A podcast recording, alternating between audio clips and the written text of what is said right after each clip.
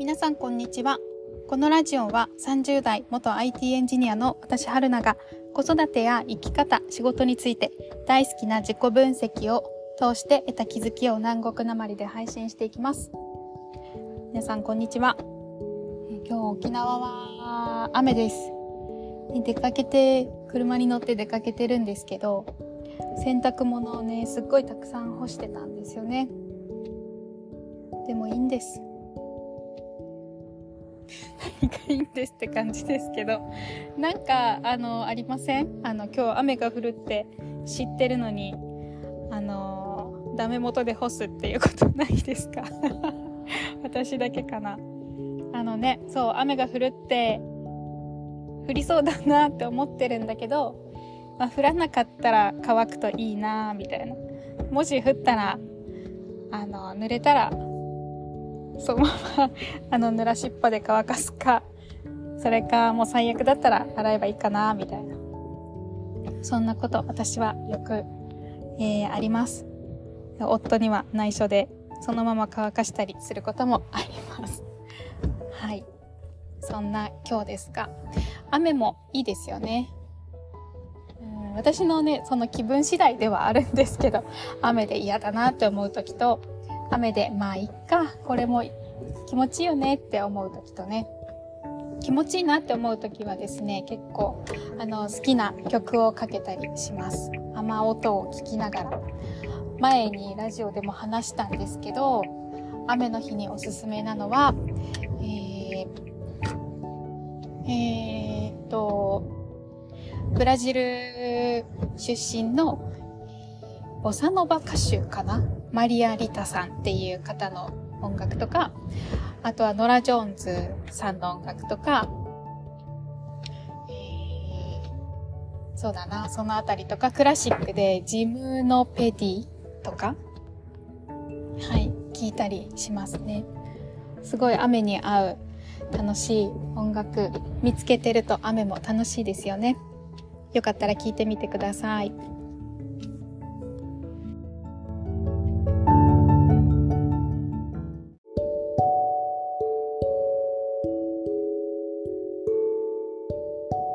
はい今日のテーマは、えー、私が思う占いのについて占いについて 話したいと思います。最近私の周りで最近というわけではないんですけど占いをねできる友達が、えー、結構いてですね、えー、占いタロット占いだったり手相を先生術数秘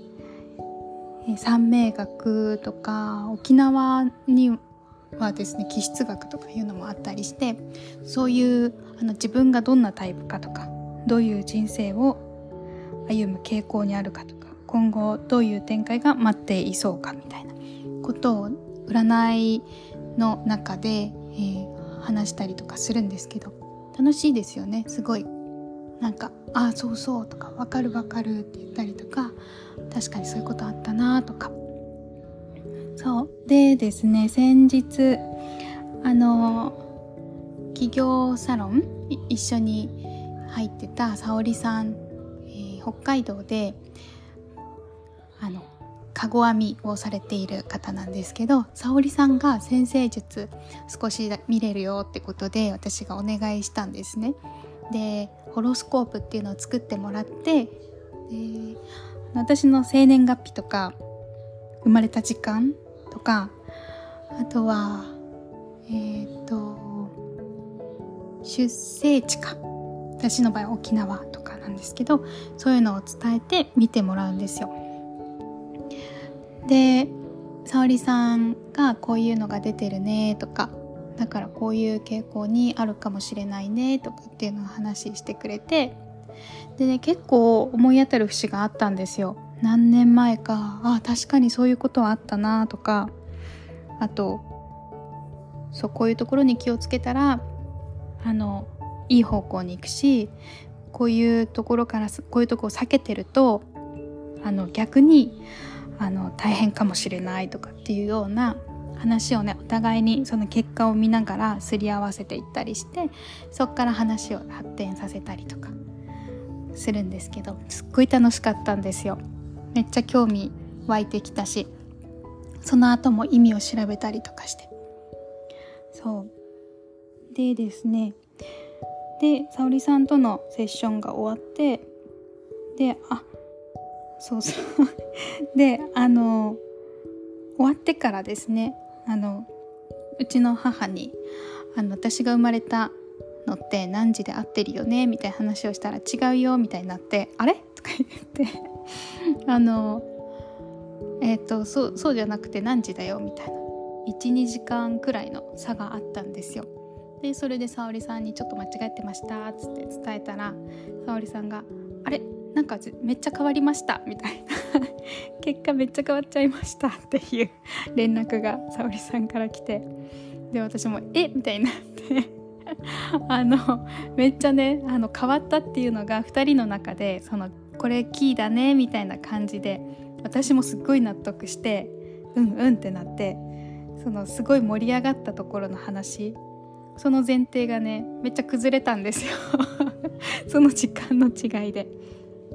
で2人で「あれ?」っつって笑って「沙織さんまたちょっと改めてセッションしようね」って感じで終わったんですけどそうそうあの盛り上がりは何だったんだみたいな感じに なりがちだったんですけどでも私は全然それでいいと全く何のあの、えーと、ショックも受けておらずそれはそれでというかあのセッションはセッションですごくいい時間だったなってめっちゃ思ってて。というのも結局はその占いとかであのこういうのが出ているとかっていうの話を聞いた時にそれがねしっくりくる来ないとかって絶対ああるじゃないですか。でそれは自分があのまだ見てない自分なのかもしれないし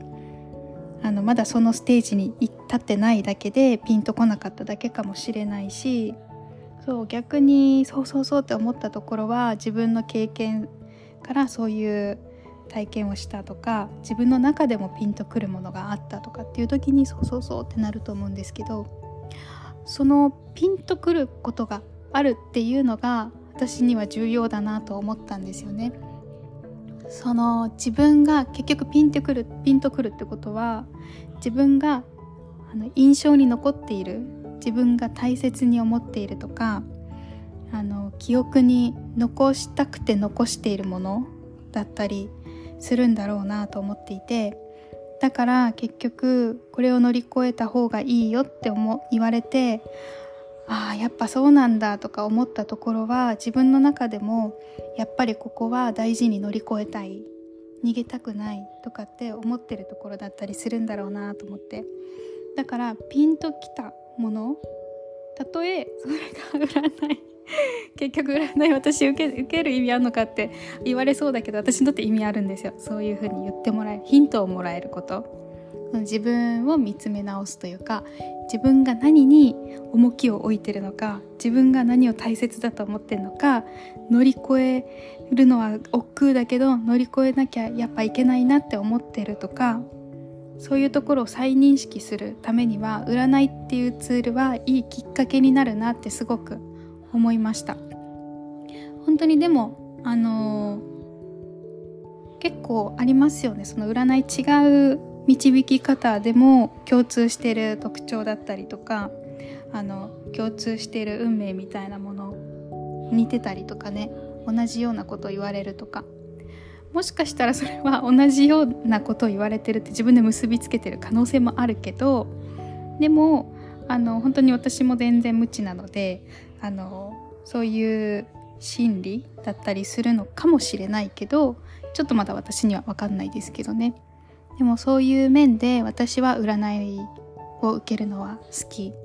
で占ってくれる人とそういう話をすること私が大切に思ってること逃げたいくないと思ってること。それその先にそれをあの乗り越えた先に何を得たいと思ってるのかとかそういうところに思いを馳せるあのなんだろうな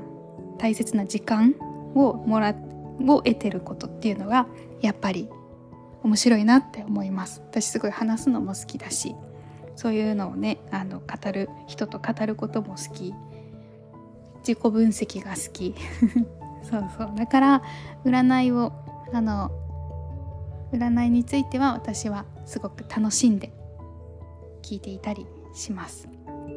はい。皆さんは占いをどういうふうに感じていますか？そういう風なね考え方で受けてみるのもすごく面白いかな。またあなんだろうな。自分のことをよく知るために面白いんじゃないかなって思います。では今日この辺で終わります。またよければ次回も聞いてください。